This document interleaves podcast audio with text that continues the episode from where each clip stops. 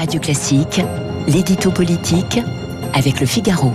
Et avec Guillaume Tabar sur l'antenne de Radio Classique à 8h14. Bonjour Guillaume. Bonjour Renaud. Les candidats à la présidence de LR étaient à Colombey hier pour l'anniversaire de la mort de Charles de Gaulle. Est-ce un signe que la droite est plus unie que l'on croit? Écoutez, on le sait, hein, pour la droite, Colombey, c'est à la fois un passage obligé, mais aussi une séquence nostalgie.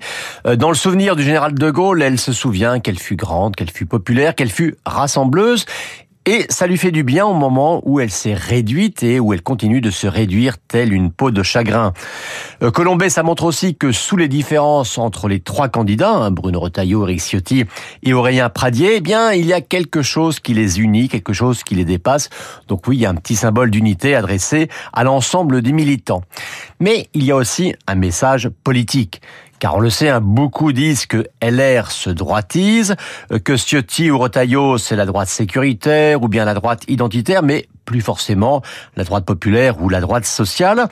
Donc se placer à l'ombre de la Croix de Lorraine, eh bien, euh, c'est rappeler la filiation avec une droite qui précisément n'était pas que la droite. Alors Guillaume, dans le même temps, le maire de Toulouse, Jean-Luc Moudin, qui a quitté LR et plusieurs députés travaillent à la création d'un autre groupe à l'Assemblée.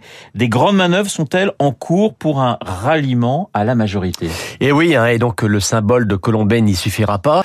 Euh, c'est vrai qu'en une semaine, on a eu le départ de LR de Jean-Luc Moudin, qui le maire de Toulouse, la cinquième ville de France quand même, euh, qui suit le même chemin que Christian Estrosi, euh, le maire de Nice. Et puis on a cinq députés, hein, le Figaro le révèle ce matin, euh, parmi lesquels l'ancien ministre Nicolas Forissier ou Philippe Juvin, qui cherchent à créer un nouveau groupe à l'Assemblée nationale, donc en quittant le groupe LR, pour être à Emmanuel Macron ce que les constructifs hein, devenus Agir avaient été lors du premier mandat, à savoir un groupe de la majorité ou à tout le moins un groupe en soutien à la majorité. Alors, tous ces gens, bien sûr, s'étaient déjà posé la question au printemps hein, d'un ralliement en chef de l'État, mais précisément, ils étaient à l'époque restés à LR.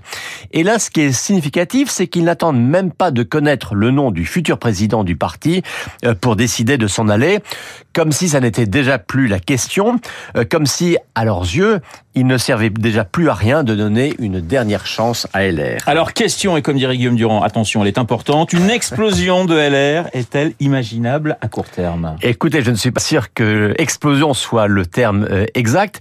Je parlerai plutôt euh, car on assiste à effet à une érosion constante et continue.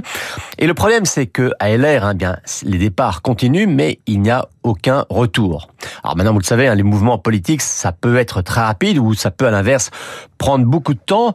Or aujourd'hui, on sent bien quand même que le scénario d'une coalition en bonne et due forme avec Emmanuel Macron n'est pas du tout mûr. Hein. Ce scénario d'une coalition, c'est ce qu'avait imaginé et ce que continue de proposer Nicolas Sarkozy. Mais un tel scénario passerait d'abord par euh, un accord programmatique en bonne et due forme, mais surtout par un autre Premier ministre avec le choix d'une personnalité venue de la droite. Or, on voit bien qu'aujourd'hui, d'abord, Emmanuel Macron arrive à faire passer certains textes et ensuite n'est pas du tout prêt à sacrifier Elisabeth Borne. Ce qu'il veut, euh, c'est que non pas partager le pouvoir avec la droite, mais simplement faire passer ces textes. Ce sera donc le cas sur l'immigration ou sur les retraites. Mais voyez, la reconfiguration politique a encore beaucoup de travail devant elle. L'édito politique signé Guillaume Tabar tout de suite. Guillaume Durand et les stars de l'info.